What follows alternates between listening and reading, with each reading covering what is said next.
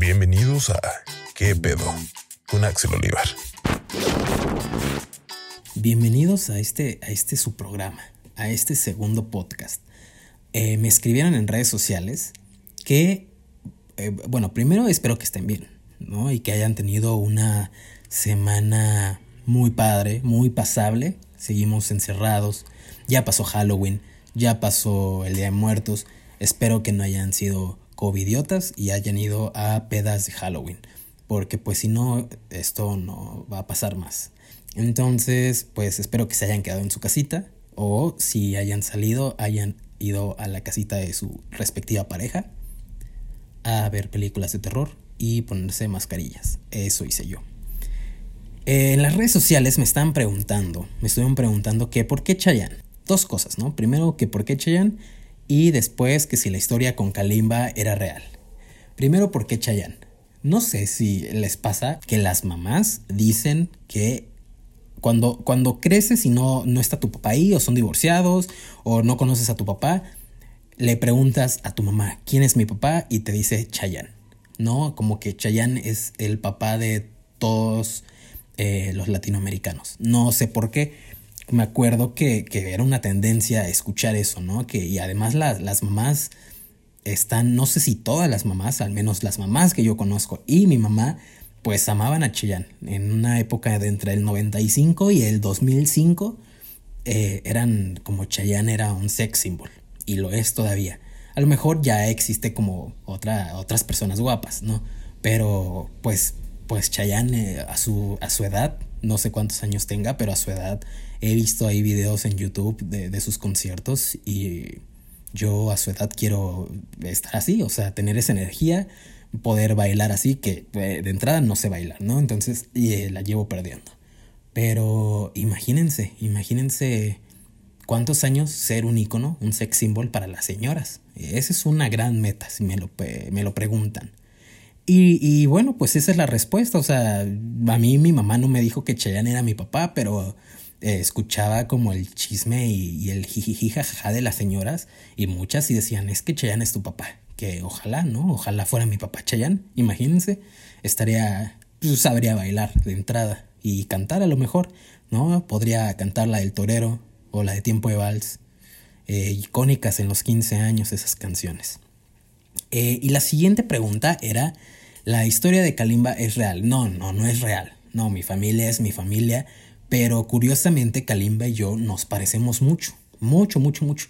Mi teoría es eh, que, como pues la gente de color se parece, la gente blanca se parece, los chinos se parecen, como la gente de nuestro color, el color de Kalimba, porque no somos, no terminamos de ser como, como tan oscuros, somos como chocolatosos, yo creo. Eh, pues nos parecemos también y extrañamente sí nos parecemos mucho, ¿no? Cuento rápidamente esta anécdota de que estábamos grabando una vez, eh, bueno, como si grabáramos mucho, ¿no? Aquella vez más bien, estábamos grabando y, yo estaba platicando con Kalimba y en ese momento los dos llevamos lentes. Los lentes de Kalimba, los lentes para ver, son cuadrados y los míos antes eran cuadrados, como con el mismo armazón. Entonces estábamos platicando de cómo íbamos a montar las cámaras y todo y llega la fotógrafa, su fotógrafa, y de verdad Imagínense la cara. Nos ve enfrente y se quedó con la boca abierta. Nos volteó a ver a los dos así de quién es quién.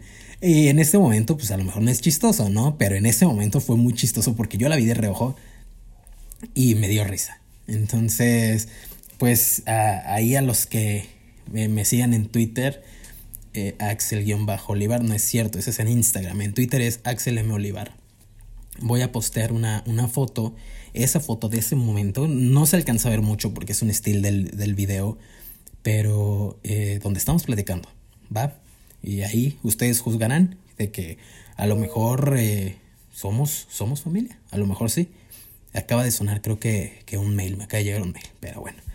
Eh, bienvenidos, ya me fui por un lado que no tiene nada que ver con el episodio de hoy, pero hay que responder a sus dudas y aquí se responde todo.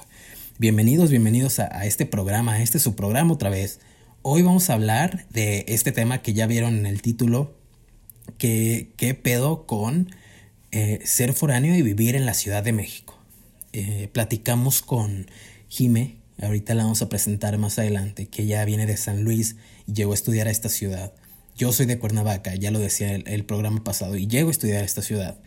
Entonces, eh, es, es, difícil el cambio, ¿no? Nosotros estamos como luego en esa edad, en la universidad, donde queremos esa independencia, donde queremos, pensamos que por vivir solos es salir a fiestas todo el tiempo o hacer lo que queramos, que pues depende de los papás, sí, se puede, algunos papás no lo dejan, pero, pero pues bueno, pero no pensamos o no dimensionamos todo lo que conlleva cambiarse, ¿no? Y no solo como a la Ciudad de México, o sea, si me estás escuchando de otro lado y te vas a mover, no sé, de Cuernavaca, a Querétaro, es lo mismo. O sea, en provincia, que no sé quién le haya puesto provincia a provincia, pero fuera de la Ciudad de México, eh, la renta es muy barata, salvo en Guadalajara y en Monterrey, que son ciudades que están creciendo, o sea, siguen siendo barata a comparación de la Ciudad de México, pero es muy barata la renta. Llegas a la Ciudad de México y si no sé, en Cuernavaca te rentas un departamento con cuatro mil pesos, en México te rentas un cuarto con cuatro mil pesos. Y a veces no pensamos en eso no lo investigamos, ¿no? Y por las ansias de ya irnos ni siquiera pensamos en, en buscar las mejores opciones. Entonces yo les recomiendo buscar grupos. Hay grupos en Facebook de renta o departamentos o se busca Rumi. Y hay buenas opciones, hay muy buenas opciones, depende de a dónde eh, ustedes vayan a trabajar o vayan a estudiar. Es, es buscar. Hay opciones eh, con las 3 Bs, buenas, bonitas y baratas, baratas entre comillas, pero eh, hay cosas muy padres. Y está padre también si conocen a alguien allá eh, que, busca Rumi, eh, que estaba, era de su ciudad, es, no sé, alguien de Cuernavaca que se fue allá, después ustedes se van para allá y esa persona de Cuernavaca, su amigo, su amiga, eh, está buscando Rumi, eso está muy padre, ¿no? Que eso fue lo que me pasó a mí. Y, y ya una vez que encuentras vivienda, pues también es muy fácil, pues, alocarse. Yo, en el sentido, yo, yo, sé que sueño, sueno, ¿eh? Sueño, ¿no? También sueño, pero sueno como señor. Eh, pero la fiesta te puede ganar y no, hay que estudiar. Eh, les recomiendo eso, sí hay que enfiestar, pero también hay que estudiar. Eh, y, y, la otra parte difícil de moverse en todos lados es hacer amigos. A mí me costó casi un año cuando eh, llegué a esta universidad hacer amigos porque yo entré a una generación más chica de la que soy. Entonces yo ya estaba estudiando en otra universidad y llego a esta y yo ya sabía muchas cosas, entonces como que me creían, creían que me creía mucho y que siempre contestaba y que sabía mucho, pero, pero la verdad no, o sea, solo contestaba como por participar. Eh, y me costó trabajo, me costó casi un año hacer amigos, que bueno, ya los que hice ahorita son, son de mis mejores amigos y, y los extraño, ¿no? Porque no los he visto con esto del, de la pandemia. Eh, pero hay personas que se tardan más o que son más tímidas. Yo soy tímido, pero no tanto. Entonces, eh, pues es difícil, es difícil hacer amigos y después de los amigos, eh, pues hacer más amigos, ¿no? Porque en la universidad, claro, aunque estudias una carrera, eh, al final de cuentas tienes clases con otras carreras, como en el tronco común, por así decirlo. Entonces tienes que, que conocer a mucha gente y a veces es difícil como llevarte con, con muchas personas o, o es difícil unir a los grupos amigos, ¿no? Yo por suerte mi grupo de amigos, tenía varios de, grupos de amigos, pero algunos eran como unidos, eran mixtos, ¿no? Porque se conocían desde la prepa. Entonces, unos eran ingenieros, otros eran comunicólogos, otros estudiaban RI y, y era una diversidad muy padre. Tenía otro grupo de amigos que eran solo comunicólogos y, pues está padre también. Entonces, eh, pues de, de, eso se trata hoy, desde la voz de, de nuestra invitada. Eh, ella viene de San Luis, ella estaba en satélite, que diría el, el buen Eric Berry, que ya lo invitaremos, que es la eh, ciudad de Dios, sucursal del cielo, para él. Para algunos otros, satélite pues es provincia, no vas a satélite, ¿para qué? Algunos otros descubren que Mundo E está muy chido y ya van a satélite. Entonces, bueno, eh, Jime, eh, ella estaba en satélite, se fue a, a, San Luis, al estado con forma de perrito, y regresa a Santa Fe. Entonces es una doble foránea. Eh, y pues vamos, vamos a presentarla. Es eh, próxima mercadóloga y comunicóloga, es ciclista. Eh, ¿Qué más? ¿Qué más? ¿Qué más? Es es chida, es chida, no le gusta ir al cine después de las 11 de la noche eh, y, le gustan los conciertos. Fuimos al Vive y, y, estuvo chido. Y pues nada, vamos a darle un aplauso virtual a Jimena con J.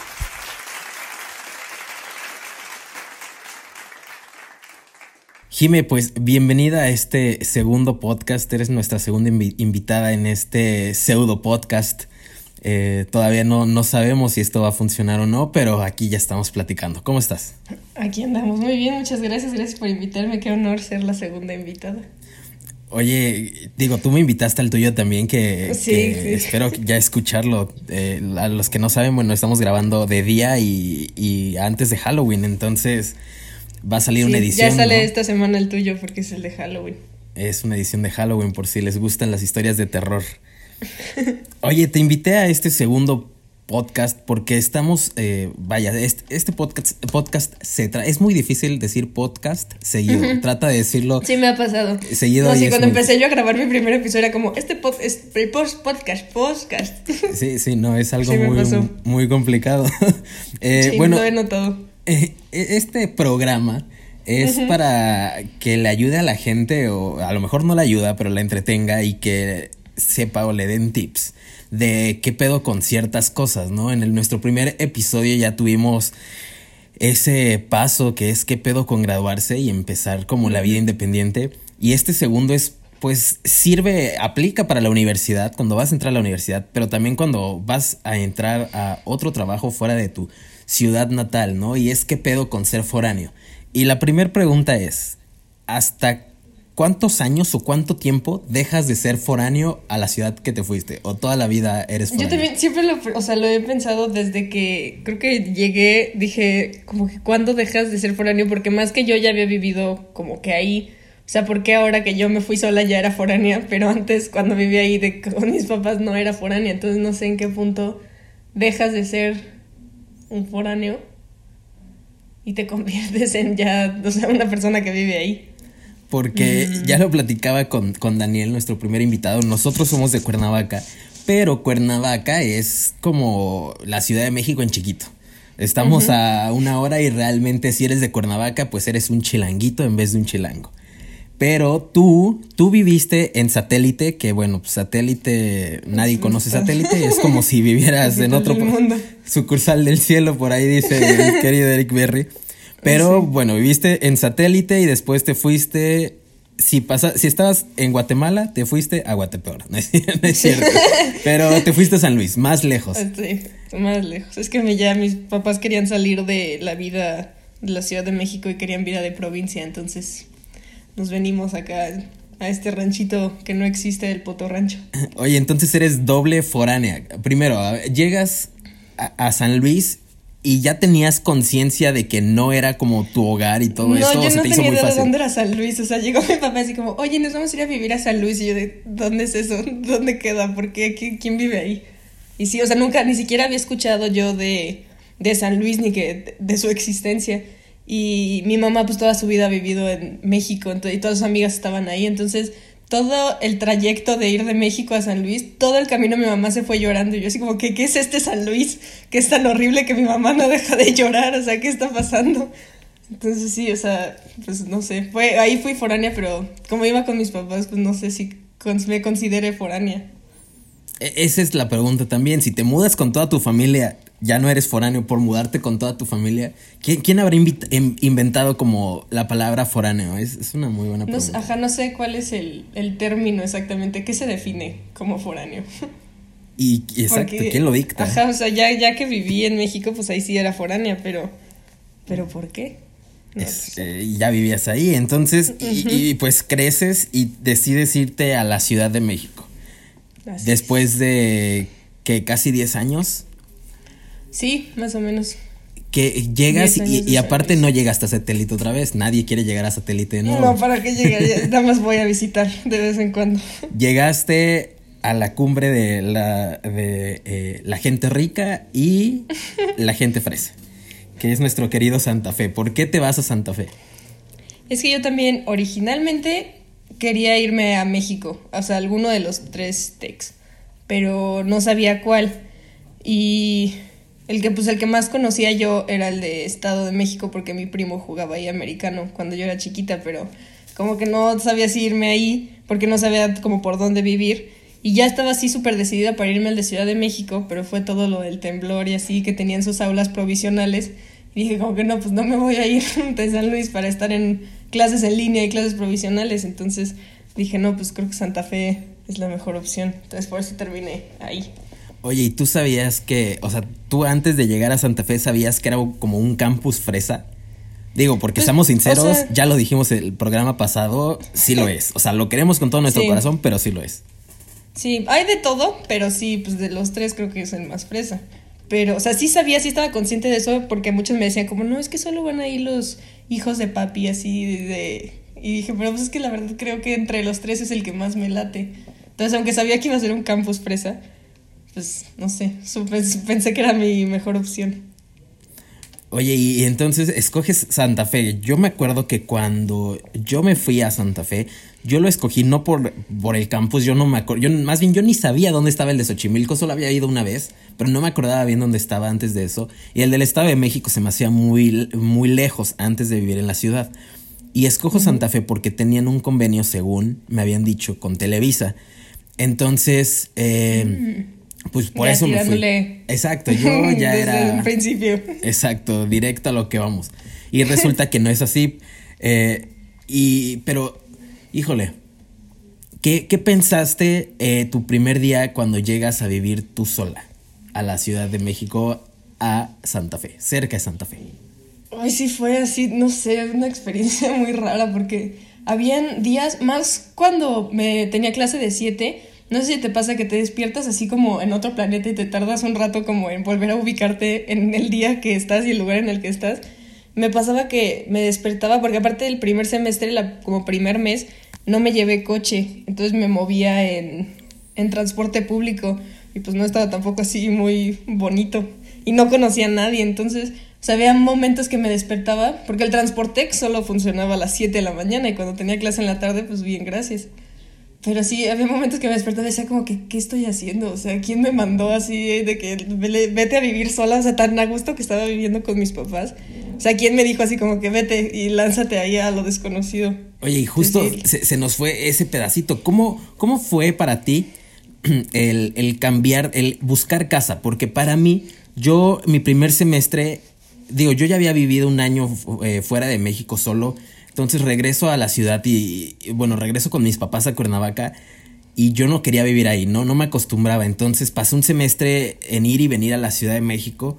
Todos los días luego salía tardísimo y ni modo la autopista. Sí, entonces es que fue muy, también. fue muy pesado. Y, y yo por suerte en, en Facebook, los hermanos, el hermano de unos amigos de la prepa, él estaba rentando un cuarto allá en, en, en la San Rafael, en México, y fue muy fácil para mí. Pero, ¿cómo fue para ti? O encontrar Yo- algo. Eh, de- de- por muchísimos grupos de Facebook. O sea, busca cualquier grupo de Facebook de que se rentan cuartos Ciudad de México y yo estoy en ese grupo. Porque me metí así a todos así tirando a ver qué encontraba. Y hice, creo que fue un lunes. Y hice así un buen de citas todo el día, así toda la mañana, luego break para comer. Y luego toda la tarde igual de ver puros cuartos. Y fui con mi mamá. Y habían varios que como que estaban bien, o la ubicación estaba muy lejos, o la zona como que no estaba tan bien, o se veía que las roomies eran así un asco, porque fui a uno que era un departamento así súper bonito, pero era un cuarto compartido y compartías baño. Y me dicen, este es el baño que vas a compartir. Y los calzones así tirados en el piso. Y yo como, o sea, aparte si saben que voy a ir, ¿por qué no mínimo limpian un poco? Pues O sea, para si que es- sepas que a qué va. Sí, dónde pero o sea, dije, si esta es su versión de limpio, o sea, no manches, no me quiero imaginar cómo va a ser normalmente. Entonces ya después de un buen de buscar, terminé en una señora viejita que rentaba como, que ya estaba ya sola y rentaba los cuartos de su casa como estudiantes. Y también a mi mamá pues le dio mucha tranquilidad que estuviera una señora como que cuidando, no nada más así como que lánzate a la a ver ahí a dónde vas. tus papás son muy eh, como protectores contigo en ese sentido. O sea, porque a mí ni siquiera. Yo le dije, voy a ir a ver este departamento. Y mi papá dijo, ahí me avisas si te quedas o no. Y pues ya, o sea, yo decidí eso y, y, y contigo, vaya, qué bueno que sí te acompañaron. Pero sí prefiere tu mamá o prefirió en ese momento tu abuelita, que no es tu abuelita, pero a Así vivir con, con niñas roomies. Sí, es que también, o sea, yo también dije como que, o sea, estaba muy cerca del TEC y era una casa a casa, entonces sí tenía como jardín y, o sea, no era así nada más un departamentito de que un huevito.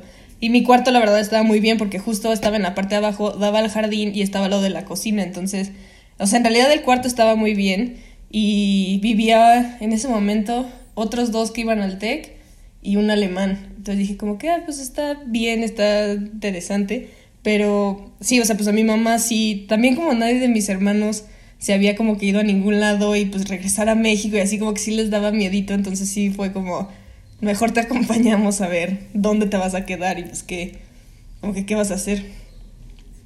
Y llegan con, con la abuelita, digo, este es un caso muy pues chistoso por todo lo que me contabas, que ahorita quiero que nos cuentes. Eh, eh, pero digo, conmigo yo ya conocía a, a, mi roomie, a Friedel, y a pesar de que él era, ¿cuánto será? Tres años más grande que yo nos empezamos a llevar muy bien. Puedo decir que me llevo mejor ahorita con él que con sus hermanos, a pesar de que yo estudié con sus hermanos. Pero pues era una convivencia como, pues sí, muy de amigos, o sea, muy de... Esta, había reglas implícitas, pero como en tu casa, ¿no? Que sabes que tienes que lavar los trastes, pues hacer el aseo, nos los dividíamos entre los tres que estábamos ahí. Eh, ¿Cómo era, cómo, cómo fue llegar a la casa de alguien más? Que aparte la señora vive ahí, vivía ahí, ¿no? Vive ahí, no sé si, Sí, sí, vive ahí. Es que al principio estaba bien porque era, no me acuerdo ni siquiera de dónde era el chavo, porque duró súper poquito ahí, o sea, creo que ni un mes. Pero, ay, no me acuerdo de dónde era. Pero llegó y él iba como en muy plan de, de foráneo, de que ya me fui de mi casa y ahora voy a reventar la vida loca así al máximo, ¿no? Entonces llegaba así en un martes, en la madrugada, súper pedo, y yo decía como, no, entonces la señora también, aparte, señora, o sea, pues la señora viejita, tenía como 70 años, y en la mañana me decía, sí, estaba haciendo ese desayunar. Me decía, no, es que ayer llegó, no, no sabes. Y entonces yo le digo, y así me contaba yo como señora, no me interesa saber a qué hora llegó mi roomie.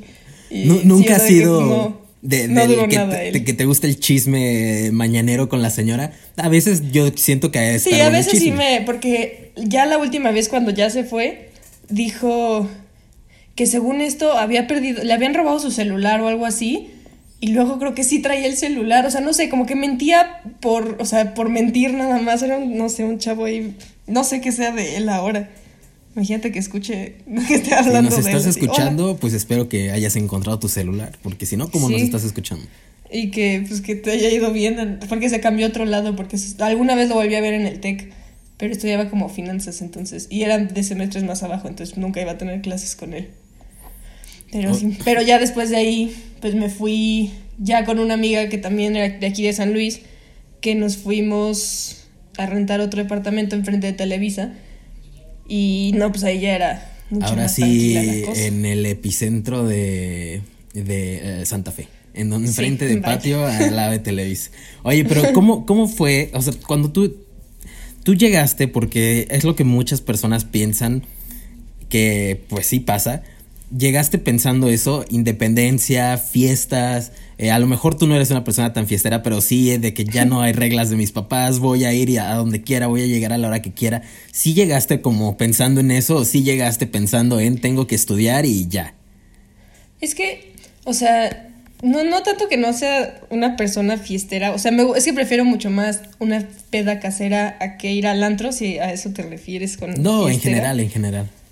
Pero, o sea, no sé, como que en realidad no era que aquí en mi casa no me dejaran hacer nada. O sea, no, no me sentía así como que tengo que irme a otro, o sea, a otro estado para desatarme allá y vivir la vida loca. O sea, como que, no sé, no, no sentí esa necesidad. Entonces, no iba en el mismo plan que iba mi roomie, por ejemplo, o sea, de que ya vivo sin mis papás, o sea, ya voy a vivir loca, así de que todos los fines. Entonces no sé, no sé por qué yo no iba en ese plan. Sí, porque yo tengo varias amigas que, que ellas se fueron a Puebla y, y, y sí veo que ponen eh, así de Insta Stories que con de sus pedas en el antro y extraño vivir sola y ahorita con lo que pasó del COVID pues todos regresaron como a sus casas familiares y pues sí, sí les pegó. Y, y es eso, o sea, mucha gente se va pensando en que vivir solo es vivir la vida loca y las pedas y más allá de las pedas, todo lo que te puedas imaginar, todo lo que pasa en las películas gringas, piensan que va a ser así. Ajá, pero sí, o sea, yo creo que la mayoría va en ese plan, o sea, de ya me salí de la casa de mis papás y pues ya voy a, a Pero es que no sé, o sea, no sé por qué yo no iba en ese plan. Y se te hizo difícil porque pues muchas personas sí son muy apegadas a, su familia. Digo, yo sí los quiero, pero a mí no se me hizo difícil como, bueno, adiós. Yo cuando me fui, porque mi plan no era irme, eh, cuando me fui a Reino Unido, irme un año. O sea, yo ya me iba a quedar a vivir allá. Sí, pero Entonces yo me despedí así de, sí, bueno, los veo en Navidad y ya. O sea, no me costó trabajo.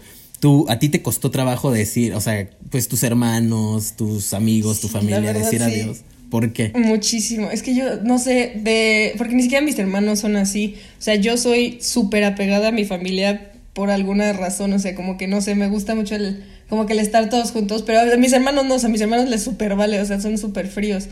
Y yo no, yo como que sí, o sea. Mi. También como preocupación cuando me fui era así de, o sea, ya me voy a salir de mi casa de mis papás y ya nunca más en la vida voy a vivir con ellos, o sea, ya, bye, o sea, de que ahí, porque pues ya no pensaba yo ahorita regresar aquí. Nadie lo esperaba. Sí dije, no, pues no. Pero sí, o sea, sí me preocupaba, sí me costó despedirme, aunque también ellos iban mucho a México y yo venía mucho aquí. O sea, creo que no pasaba un mes completo sin que nos viéramos que para las personas que sí se van, o sea, que viven lejos de la ciudad y se van a la ciudad, o sea, que son de Monterrey, de Tamaulipas, no sé. Sí, o sea, sí, es más, más difícil verlos, ¿no? Incluso yo, que mi familia estaba en Cuernavaca, yo sí tardaba hasta tres meses en verlos. Creo que, ahí tengo que arreglar algo con mi familia, pero... también cuando llegué, o sea, sí era casi que cada fin que no tuviera algo era como que pues tengo que ir a verlos. Y ya mientras más tiempo pasaba, como que me acostumbraba más a no los tengo que ver todo el tiempo. Y ya está más bien, cuando nos volvíamos a ver era más padre porque pasaba un tiempo sin que nos viéramos. Y ya cuando te vuelves a ver es como hasta más, más bonito. Oye, y, y por ejemplo, cuando llegas, es que esto no lo sé porque, como decía, Cuernavaca es como si eres, es una ciudad de México chiquita, entonces la verdad no cambia mucho. Pero tú cuando llegas a Santa Fe, sientes como un cambio, voy a decir como, lo voy a hacer muy grande, pero pues es como la mejor palabra, o como un cambio de cultura, o sea, sientes, sentiste que las personas sí eran muy diferentes a comparación de, de tus amigos en San Luis, porque también, vaya, ibas al TEC en San Luis, y al final de cuentas siento que las personas que en general que van al TEC son muy parecidas, o somos muy parecidas.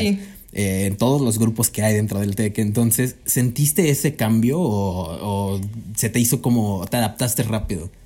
Creo que puede ser más como por la onda de que, o sea, más como por las cosas que haces, porque aquí, pues creo que alguna vez también lo platicamos, que aquí como que sales a una fiesta y pues, o sea, termina como muy tarde porque cada quien está haciendo como, no sé, puedes ir a muchos lados y en México como que las fiestas se terminaban muy temprano, y igual por como por la distancia y no sé, como que eso siento que afecta mucho porque aquí, o sea, en primera que todos se conocen y es como que siempre la el mismo grupito y que, o sea, por muy lejos que te vayas a una fiesta no vas a estar a más de, o sea, 20 minutos ya es exagerado. Y en México pues te puedes ir, o sea, en lo que cruzas la ciudad ya estás a 40 minutos de tu casa.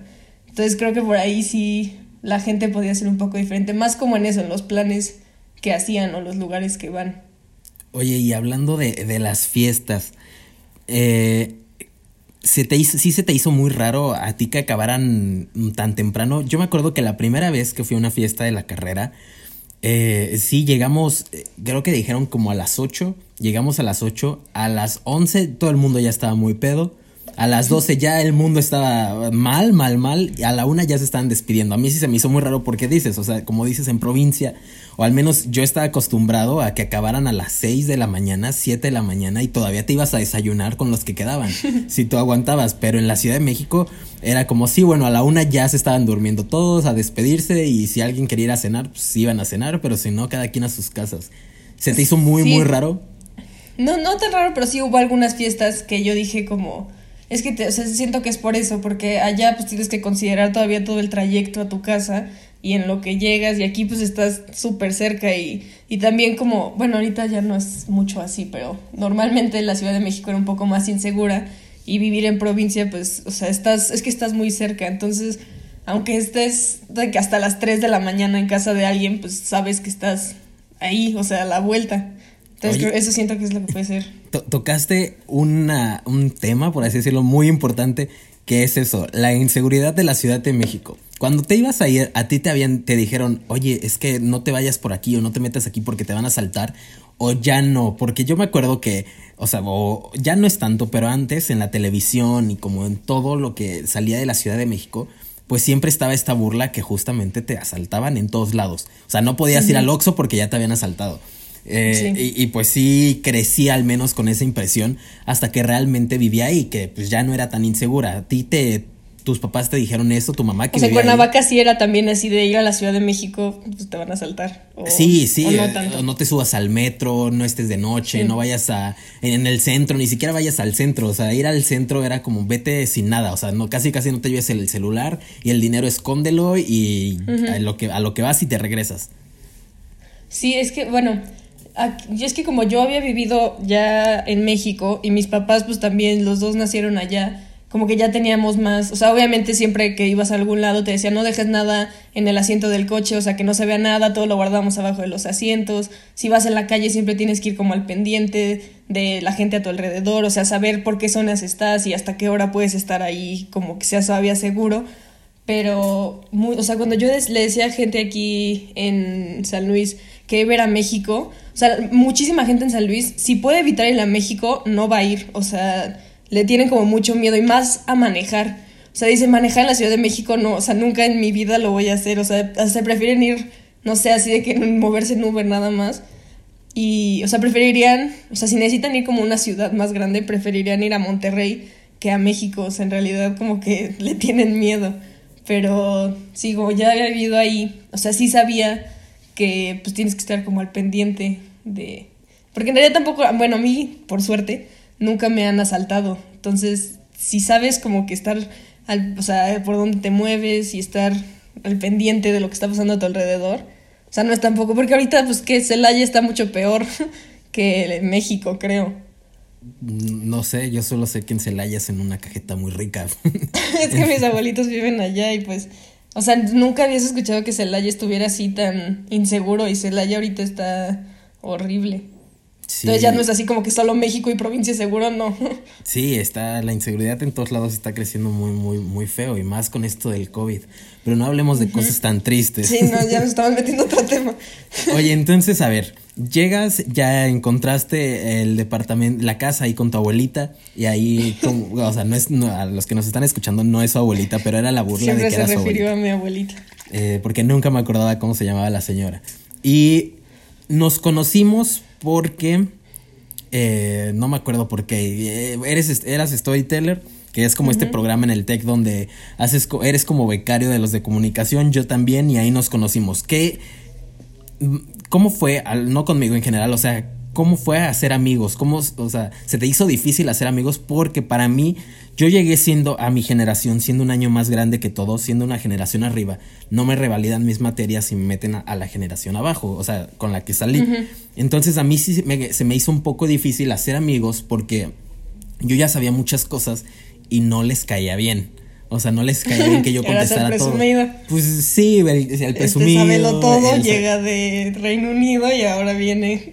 Ah, exacto, así pensaban, ¿no? Hasta que me hice al principio amigos de una bolita y después me fui cambiando de bolita hasta que terminé con los, vaya, mi- mis amigos de ahorita, ¿no? Pasé por varias bolitas de amigos, pero al final de cuentas no se me hizo tan, tan difícil, o sea, más bien como al principio, a ti sí se te hizo difícil llegar a una nueva universidad y no conocer a nadie y, y hacer amigos. Es que también porque yo me cambié en quinto semestre, o sea, justo a la mitad de la carrera. Entonces siento que si entras desde primer semestre, como que todos están nuevos, todos así como que no saben qué pedo. Pero yo que ya llegué a la mitad, pues ya habían muchos que ya habían tenido dos años de clases juntos. Entonces por ahí, pues sí, o sea, me costó un poco, porque aparte yo soy súper penosa y me, o sea, me cuesta mucho llegar a un grupo de personas que no conozco y llegar como, ¿qué onda? Ya llegué, o sea, soy Jimena de así, o sea, me cuesta mucho trabajo. Pero toda la parte esta que de storytellers me ayudó muchísimo porque de ahí conocí gente que pues poco a poco me fue presentando a más gente. Entonces, o sea, creo que fue lo mejor que pude haber hecho el entrar a storytellers porque como trabajábamos juntos, por como que los forzaba a estar conmigo y a hacerse mis amigos. Entonces ya de ahí pues pude Si no hacer les caías más bien, amigos. a huevo les tenías que caer Sí, así, pues por- no, ajá. Aunque no te caiga bien, tienes que trabajar conmigo y me tienes que hablar, entonces. Sí, bueno, conocemos a una persona que a pesar de trabajar con esa persona, a nadie le cayó bien durante todo No, ese pero tenías año, que hablar con él. Sí, no, es como, este, bueno. Bueno. Entonces, este, eh, gracias a Pero- eso pudiste hacer amigos. Sí, porque luego es que en las clases, bueno, yo siempre he sentido eso del TEC en general. O sea, es muy difícil hacer amigos porque es como muy difícil llegar nada más así de, hola, quiero hacer amigos. porque como que cada quien ya está, o sea, muy en su rollo de si están trabajando o tienen otros proyectos o lo que sea. Entonces, como que la mayoría de la gente llega a clases, toma la clase y se va. Entonces, ya nadie se queda como a platicar o, o sea, como que eso es- cada quien está en su rollo y va a clases y adiós. Y eso es algo que pasa, no sé si en todos los techs, o, me atrevo a decir que nada más en Santa Fe o en los de la región Ciudad de México, pero más en Santa Fe que no existe la vida estudiantil. O sea, como todo el mundo o la mayoría de las personas ahí ya trabajan o ya hacen otras cosas, no es como a lo mejor en Cuerna que o en San Luis no lo sé, pero en Cuerna era mucho de que sales, te vas a comer con tus amigos y terminan clases y se quedan un rato platicar. Y en el, allá en Santa Fe, al menos en universidad, era acaba la clase y sale bye. O sea, como que todo Sí. el mundo tenía muchas cosas que hacer o estaba muy apresurada. La vida es muy rápida, eso sí, seamos sinceros. Sí. Todo pasa muy rápido No, y, más, tienes que acostumbrar. más para la gente que vive en México. O sea, los chilangos viven así, o sea, tienen un ritmo de vida mucho más apresurado que alguien de provincia. O sea, entonces, más allá, si era así de que nada más voy a lo que voy a mi clase y pues ya no me quedo a platicar Sí, exacto, sí era muy difícil y, o sea, si no tenías a tu bolita de amigos que se quedaran a comer contigo, pues tenías Ajá. que comer solo, ¿no? Y te acostumbras, digo, yo, a mí sí, no me entonces, molestaba. así yo también. Ya todo el tiempo yo comía sola. Sí, a mí no me molestaba comer solo porque ya, ya llega un punto en que lo disfrutas. Entonces, eh, eh, comienzas a ser amigos y ¿cuál, cuál fue como tus primeras experiencias al salir en la Ciudad de México? Ya sea como a fiestas, ya sea como pues al antro que no te gustaba tanto, pero supongo que llegaste a ir. A mí tampoco me gusta mucho el antro, pero yo me acuerdo que las primeras fiestas a las que fui eran mucho de mi carrera nada más. O sea, eran como los de comunicación, pero esta generación de comunicación, o sea, la una arriba de mí y la mía. Y esos eran nuestros círculos de amigos al principio de la carrera, hasta que más adelante justamente me empecé a juntar como con otras personas que tenían amigos de otras carreras y ya eran como pedas de varias carreras. Pero, ¿cómo fue Sí, tu impresión de San o Luis? sea, es, es difícil hacer amigos de tu carrera, pero de otras carreras es todavía más. O sea, porque como nunca ni siquiera los ves, o sea, a menos de que alguien sea su amigo ya de antes y te lo presente, o sea, puedes nunca conocer a los de las otras carreras. Y eh, luego a mí me pasó que conocí gente que estudiaba mi, mi carrera que nunca había visto, pero se graduó conmigo. ¿No? Entonces sí es como muy, muy... Sí, yo te- o sea, bueno, ahorita porque no voy a tener graduación, ¿verdad? Bien, gracias, pero creo que me hubiera pasado igual, o sea, que ahorita los vería en la graduación y sería como, creo que nunca en la vida te vi. Pero qué bueno que estudiamos lo mismo. Oye, entonces, ¿cuál fue tu primera impresión? O sea, sí cambió mucho como eh, el tipo de fiesta, porque, por ejemplo, muchas personas, pues, como decíamos, ¿no? Se quieren ir a la independencia y creen que todo va a estar bien chido. Pero, eh, pues, no sé, a mí me tocó que las fiestas eran un poquito diferente. Porque no quiero sonar a, a rancho. Y no digo que esté mal, pero pues en Cuernas se escucha banda. O sea, y, todo tipo de, de música, pero a la gente sí le gusta mucho la banda. No, no entiendo por qué. Si aquí no tenemos como ranchos como tal. Pero eh, pues llego a la Ciudad de México y pues era puro reggaetón. Y a mí en ese momento no me gustaba el reggaetón. O sea, se me hacía una cosa muy, muy rara. Porque aparte, pues yo era niño rockerito. Y, y llego y no, no puro reggaetón. en la vida reggaetonera. Exacto, no, yo no sabía Eras que era cool perrar hasta el suelo. No, o sea, yo no siento que las fiestas hayan sido tan, tan diferentes, pero pues sí, también, o sea, estando yo sola ya, si me decían, o sea, ve, vamos a ir a una fiesta, no sé, hasta el otro lado de la ciudad, sí me daba mucho miedo ir sola, más por el regresar sola en Uber. O sea, si, si podían pasar por mí que me regresaban, sí, pues sí, jalo, pero así, o sea, regresar sola en Uber a la una de la mañana, sí era algo que decía así como que, no, no, gracias. Y no sé, fuera de eso, o sea, Porque acá también, pues la mayoría de las fiestas que yo iba, aunque fuera San Luis, también... ¿Te atrapaste? Ah, tal vez. ¿Me escuchabas? Te escucho, sí te escucho. Sí, te quedaste. Ah, ¿no escuchaste todo lo que dije? Puedo Es- volver a sí, repetirlo. eh, como quieras. Esto no se edita, entonces te escuché. Ah. Pero te, nos te po- podemos volver a escuchar. Ok, es que no sé, te trabaste tu imagen. Entonces Sí. yo dije, no sé si estoy hablando a la nada. No, no, retoma tu punto. Desde entonces decías que te daba miedo regresar no en Uber. fuera- Ajá, me daba miedo regresar en Uber sola, pero. O sea, aquí también en las fiestas que iba la mayoría, pues todos ponían reggaetón, entonces en ese aspecto no, no, no era tan diferente. Y digo, pasando de la fiesta y de la diversión. ¿cómo Pero también creo, es, antes de dime, que cambiemos, de que creo que muchos terminan juntándose como foráneos con foráneos porque como que solos nos hacemos este como que solitos, o sea, que nos acompañamos en nuestra soledad. Oye, sí, de- sí, y por eso te, te hablé ese primer día, porque yo me acuerdo que pues sí era difícil para mí no saber ni. Yo no conocía en el campus, yo lo había visto una vez en mi vida. Me mandaste un mensaje así como, hola, soy Axel, si necesitas algo, yo también sé lo que se siente llegar nuevo, entonces aquí estoy. Y yo, ah, Es que sí, sí es muy feo, porque aparte, o sea, yo no fui a ese primer día de inducción donde todos los storytellers se conocieron, Sí. porque yo andaba en Acapulco. Yo andaba en, en las vacaciones y sí, o sea, dice de que pues el de Santa Fe que va a estar contigo no está aquí. Y yo, ok, gracias. entonces ustedes ya se habían visto al menos y me acuerdo que nos pidieron unas fotos, no sé para qué, y fui con do- donde estaban las oficinas y ahí te vi. Y entonces ya te saludé y todo y me dije y me dijeron que eras de San Luis. Entonces esta fue idea de ellos así de, "Oye, pues escríbele porque vas a trabajar con ella para que sean como que se conozcan y sean y sean como amigos porque van a trabajar todo el tiempo y, y ya fue que te ¿Ves? Te escribí. forzaban a ser mis amigos. Por No, eso no. mis amigos. no, te iba a escribir de todos modos porque te veías buena persona. Ya después lo dudé. Ah, no es cierto. ya después dije, no lo hubiera escrito. Sí, maldita sea. No, pero, eh, pero sí, porque sí se, se siente muy feo, pues no tener con quién platicar, con quién comer, con quién decirte Sí. dónde está tal aula, porque es, es Sí, porque también, sí, pero para, para empezar en Santa Fe, o sea, yo no encontraba las escaleras, o sea, veía el piso de abajo y decía, es que quiero ir ahí, pero no sé por qué ¿Me lado tengo que están las aventar o qué tengo que hacer? o sea, sé que ahí está, o sea, le estoy viendo, pero no sé cómo llegar. Pero sí, más bien, más los fines de semana, o sea, domingo de vacíos, pues los foráneos nos hacemos compañía, porque pues los demás están en su casa y con sus papás y con su familia y así. Y pues tú foráneo, no te es el sábado, domingo, si no haces nada, pues te quedas ahí todo solito. que no, no te gusta, que- no te gusta quedarte solita en tu casa. A veces sí, ahorita sí, pero en, en un principio sí era así como, Difícil. o sea, ajá, el domingo de vacíos siempre, todos los días. Sí, sí. Y más que a lo mejor no sé cómo era tu convivencia con los roomies. Yo me acuerdo que con los míos, al menos algunas veces eh, cuando llegué a aquel departamento, eh, desayunábamos juntos, comíamos o cenábamos juntos a veces. Después me cambié también yo ahí a las Águilas, donde con un amigo que, que ya era un amigo de la carrera, con Jamaica.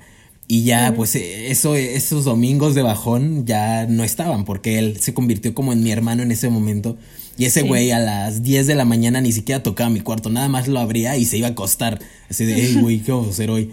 Y ya, como que empezaba como esa convivencia como más familiar de alguna forma. O sea, ya no tan, ya, ya habíamos roto como esa parte de que sí, solo amigos, sino como que ya éramos como más familia, como con más confianza.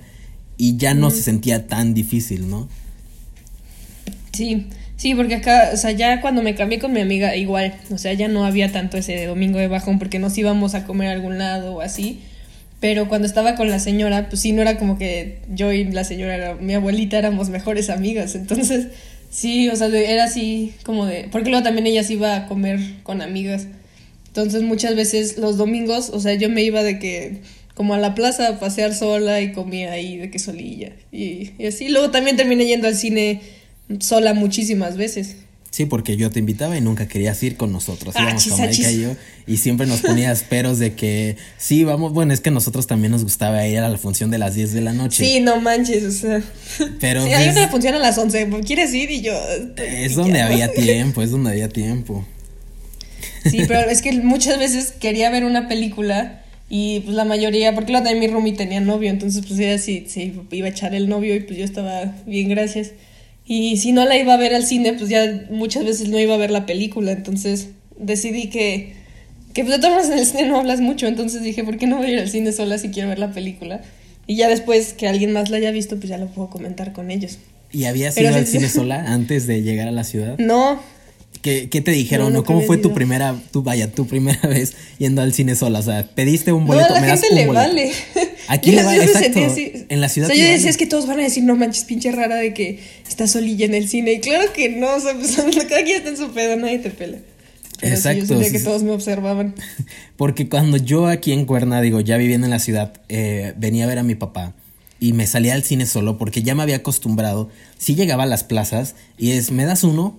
Y se me, se me queda viendo, ¿uno? ¿Uno? Exacto, ¿Estás es como, sí. ¿Estás- bien? Te, te juzga el, el güey del Cinépolis, Sí. te ve y te juzga. Sí, bueno, también, ajá, sí, sí, si fuera sola al cine aquí, creo que sí me dirían como, ¿estás bien? En México como que X. Y pasando un poquito como, como de esto, cuando te, te mudas solo, tus papás pues te pagan, eh, vaya, la renta, muchos tienen que trabajar, pero aparte te dan dinero para sobrevivir, en lo que encuentras trabajo o lo que sea, ¿no? ¿Cómo administrabas ese dinero? O sea, eh, no sé, no tienes que darnos un número de cuánto te daban, pero ya nos contaba Daniel la semana pasada eh, en el podcast que eh, a veces con ese dinero te guardabas, eh, no sé, si te dan 800 pesos a la semana, te eh, comías con 200 a ver cómo lo hacías y te guardabas los otros 600 para la fiesta. O sea, ¿tú cómo organizabas o cómo dividías ese dinero que te daban? ¿Si te alcanzaba? Si tú tienes hijos, les vas a dar más. No, yo, es que en realidad, como entré a trabajar a lo de storytellers y pues era foránea, al final, o sea, tenías dos opciones, ¿no? Que fuera que creo que te daban mil al mes y al final te daban como una recompensa más grande o que te pagaran cuatro mil al mes y ya al final no te daban nada. Y pues yo siendo foránea me venían muy bien unos cuatro mil en lugar de, de que me dieran algo al final. Entonces, con, entre eso y, la- y algo que me daban mis papás o mis abuelos, de, de ahí, es que como mi mamá es contadora, es muy así de que siempre me ha dicho como que tienes que llevar como muy bien en qué te estás gastando el dinero, cuánto tienes, para que no te lo gastes todo y de repente ya no tengas nada. Entonces tenía hasta, es que cuando llegué así el primer semestre yo estaba de que pues súper motivada, ¿no? Como a la vida adulta. Entonces iba al súper y me hacía de comer así, cosas que ahorita ya digo como que, claro que no, o sea, ya después me daba muchísima flojera, pero sí me hacía pues comida yo en mi casa, entonces para empezar de ahí ahorraba mucho, porque pues es mucho más barato hacerte tú de comer que comer todos los días fuera. Y con mi aplicación ahí podía ir viendo de que, en qué gastaba y cuánto tenía y así. Entonces, o sea, en realidad tampoco, porque ya si quería algo más, o sea, extra, pues ya igual ya les pedía algo, pero me servía esos cuatro mil que me daba el TEC para mi vida foránea. Y eh, entonces no te pasaba porque a mí me pasaba. Y ahorita que, que ya estoy ahora sí en el siguiente paso de la vida independiente, que ya vivo solo, ya tengo que pagar muchas cosas, eh, a mí me pasaba que, que en ese momento se me hacía muy fácil ir al súper y gastarme 800 pesos en el súper y si me faltaba dinero para algo, pedía más, ¿no? Y ahorita lo que platicábamos la semana pasada es que eso se acabó. O sea, ahorita vas y te gastas 800 pesos en el súper, ya se, ya, o sea, no es, no puedes comprar leche Santa Clara si la del Costco es más barata. Es lo que decimos. Con eso cerramos la semana pasada. Y, y, y es eso, o sea, no se te, o sea, comprabas las mismas cosas que había en tu casa en San Luis cuando te fuiste a vivir sola o si ya hacías esto que dices que tu mamá es contadora y ya hacías esto de, híjole, este queso que lo dijimos mal la semana pasada es queso Nochebuena, no buenas noches, no sé de dónde salió el buenas noches. Buenas noches. O buena vista está diciendo Daniel, pero es Nochebuena, perdónenos, pues, pues uno no sabe de quesos y ya no sí, es queso. Sí sé cuál es. sí sé Entonces, cuál es comprabas, veías, este queso Nochebuena cuesta 70 pesos y este queso, eh, el de la vaquita, cuesta 45. ¿Sí veías eso o sí comprabas lo mismo que en tu casa? No, no, sí, sí, sí veía. O sea, si había algo más barato, decía como, pues es lo mismo, ¿no? Una vez que está más barato, mejor voy a comprar el Buenas noches. Y, y compraba ese mejor. O sea, in- intentaba comprar algunas cosas iguales. Pero sí, normalmente me iba por lo más barato, por lo mismo de, de pues, tener, administrar mejor el dinero. Porque sí, ahorita que igual ya me voy a graduar, pues sí, o sea, como que antes la vida estudiante es muy a gusto, o sea, estudiar es tu única responsabilidad y ya, pero ahorita que sales, pues ya no, o sea, entonces sí me da miedo eso. Pero del súper, sí, o sea, sí me iba por la opción más barata, normalmente. Pues ahí está, cuando, como cerramos la, la, vez pasada, este es otro tip, si no compren leche Santa Clara, compren leche del Costco, porque es más barata y se acostumbran. Sí, no, y aparte no es, no es mala la leche del Costco. No, no, no decimos que sí, o sea, es, es buena, pero yo tampoco compro leche Santa Clara, yo ni siquiera debo de tomar leche de, de, vaca. O sea, yo tengo que comprar leche de almendras o de esas cosas porque ya me hace Es que yo soy alérgica a la almendra, pues no puedo. Sí, es cierto. Me no, muero. No, no, puedes. No, pues no, no, no, no, gracias. Yo, yo siempre Pero... viví con ese miedo, ¿eh? De, de, que comieras algo de almendras estando ahí, estando juntos y yo no sabría qué hacer. Sí, no, la gente le preocupa mucho más mi alergia que a mí y a mi familia, o sea. Es que soy, soy alérgica a las nueces, cacahuates, pistaches, almendras avellanas. Como la canción. La cacahuates, pistaches. Todo, todo, todos los frutos secos, por si la gente no sabía. Y cuando le digo a las personas normales, o sea, son así como, pero es que yo qué tengo que hacer si te da. Y yo como, tú, tú nada, o sea, que nada más yo me tomo una pastilla y se me va a pasar y ya. Entonces, sí, pero ¿dónde está tu pastilla? Y yo, no, o sea, la puedo sacar yo, o sea, no, tú tranquilo.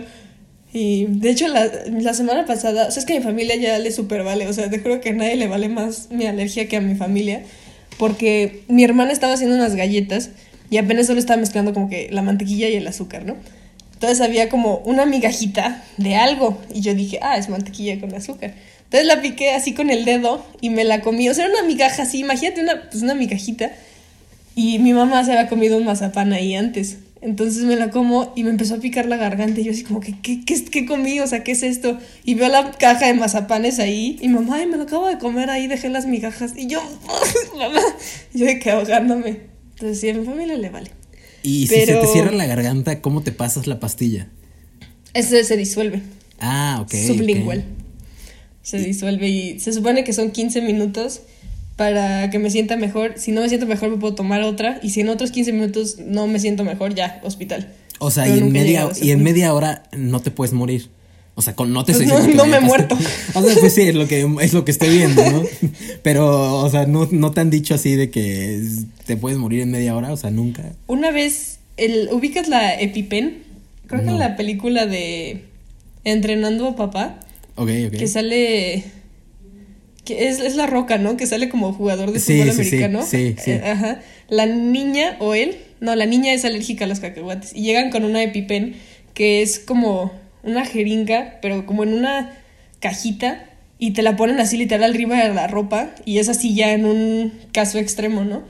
Y una, solo una vez cuando estaba chiquita, que mis papás como que todavía no sabían qué pedo con mi alergia, llegó el doctor así que corriendo a la casa y me puso así, ¡chuc! la pipen arriba del pantalón y yo, muriendo. Sí, sí, digo, no se imaginan la cara, eh, no la puedo describir, pero... Mi cara de morir, muriéndome, ojalá pero la pudieran haber visto. Es, es muy, muy chistoso. Oye, Jime, sí. y, y, ya para, para ir cerrando, entonces tú sí empezabas a administrar como tu dinero. ¿En las salidas también administrabas tu dinero? O, o sea, sí decías, voy a poner tanto para la fiesta, o decías que alguien más compre. Yo me hago, no, yo me, sí. vamos todos yo, al Oxxo, me salgo del Oxxo, me hago güey. Me y hago mensa y luego ya regresaré. no, sí intentaba, normal, o sea, si sabía que el fin tenía algo, pues intentaba guardar algo mínimo para poner un six de cervecilla, no llegar así como sin nada, porque sí, porque normalmente también a las fiestas que me empezaban a invitar cuando acababa de llegar, eran de estos como que, porque yo hacía de que un amigo, entonces ya, ese un amigo me invitaba a las fiestas que lo invitaban y de ahí conocía más gente, pero no era así como que íbamos todos en bola, sino que lo invitaban a él y yo iba ahí como el plus one de toda colada, entonces si llegar sin nada, pues sí era así como... Porque también ahorita, bueno, ya lleva un rato que tienen como la promoción de Ultra de 6 por un 100 pesos, ¿no? Ya está Entonces dices, como mínimo, mínimo voy a guardar 100 pesos para llegar con un Six de Ultra y no llegar así con las manos vacías, ¿no? Oye, ¿y si sentiste que en la ciudad, digo, esto es para todos los que quieran irse a vivir a la ciudad, porque yo creo que no aplica, eh, por ejemplo, si vives en San Luis y te vas a vivir a, a Cuernavaca, eres, no aplica ser foráneo en provincia, o sea, es pues... Sí, es, es, es raro. Pero, o sea, ser foráneo en otro lado. Eh, sí, exacto. Siento que, que esa palabra se inventó para las ciudades grandes. O sea, Ajá. para CDMX, para Guadalajara, para Monterrey y creo que ya. Pero ¿sentiste que, que el costo de vida sí era mucho más alto? O sea, si ibas a- al súper o si ibas a comer a, un- a un restaurante. Sí, pero el cine, por ejemplo, sí es más el caro. cine es más caro, exactamente. Apenas. Pero hay descuento de estudiantes y todavía tienen su credencial vigente. El- Sí. el- tú me pasaste ese hack. O sea, no lo tienen como ahí, eh, o sea, puesto, pero si dices de que tienes descuento de estudiante, siempre tienen descuento de estudiante. Siempre lleven su, su credencial y en Cinépolis los martes Sí. son dos por uno, eso es bueno. Los También lunes son eh, importante. con volunes, con volunes de pagas no sé cuánto, eran como 180 y ya incluye palomitas, refresco, boletos, entonces una cosa así. Yo apenas Sí. hace como un mes fui al cine, me aventé a ir al cine, fui a ver Tenet y... Yo el- también. ¿Fuiste covidiota? Sí, fui covidiota Sí, chiquito. yo también fui Ahí de covidiota. covidiotas a covidiotas. Sí, covidiot, exacto, covidiotita. Sí, yo solito. quería ir al cine a ver Tenet. Oye, ¿y qué te, te gustó Tenet? Eh, o sea, sí, pero no sé, como que... O sea, está bien, pero tampoco fue así mi película favorita. ¿O tú qué pensaste? Eh, a mí sí me gustó, porque digo, a mí me, me gusta mucho como todo, no vamos a hacer spoilers ahí quien la vea, pero todo lo de los viajes en el tiempo. Y se me hizo una forma que como que ya había pensado, porque tú sabes que a mí me gustan como todos esos temas filosóficos y con eh, Juan José Tagle, el señor Juan José Tagle, puedo debrayar las veces que hemos ido a su casa, debrayamos de estos temas. Y yo ya había pe- pensado en cómo manejan el tiempo ahí, pero nunca lo había visualizado. O sea, nunca había pensado, se ve así. Entonces Sí, me sí gustó mucho e- esa parte. Pero sí, tampoco es. Yo Pero creo sí sentí que estaba larga en muchas partes. O sea, sí llegó un punto que dije como, bueno, ya. o sea, ya que siga. Sí, y- eh, lenta, ¿no? También. Pero fuera de eso, eso lo del tiempo sí está padre. Y que sale Robert Pattinson. Yo dije, no mames, este güey sí puede ser Batman. Pues vamos a verlo, a ver si, porque también le dio COVID, entonces Eh, ya estaba volviendo. Sí, a lo mejor también fue al cine a ver Tenet. Eh, Sí, sí, sí, dijo, me voy a Y de ver. ahí mi se actuación". enfermó. Sí, Quiero ir a verme.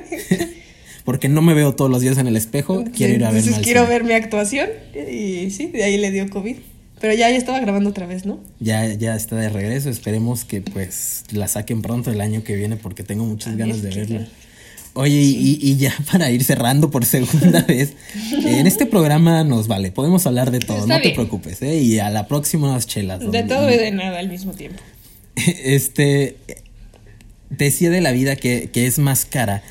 ¿Qué consejos o qué de tu, desde tu perspectiva, siendo como viviendo, eh, o sea, siendo más bien de un lugar más lejos que Cuernavaca, qué eh, tips les darías a las personas que quieren irse a vivir a la Ciudad de México? De entrada no se vayan a vivir, hay mucha gente. Eso de yo entrada ya hay mucha gente, ya. Ya, ¿Suficiente? vaya. Ahora hay que No, poblar pero es que- Guadalajara. Ahora vamos todos a Guadalajara.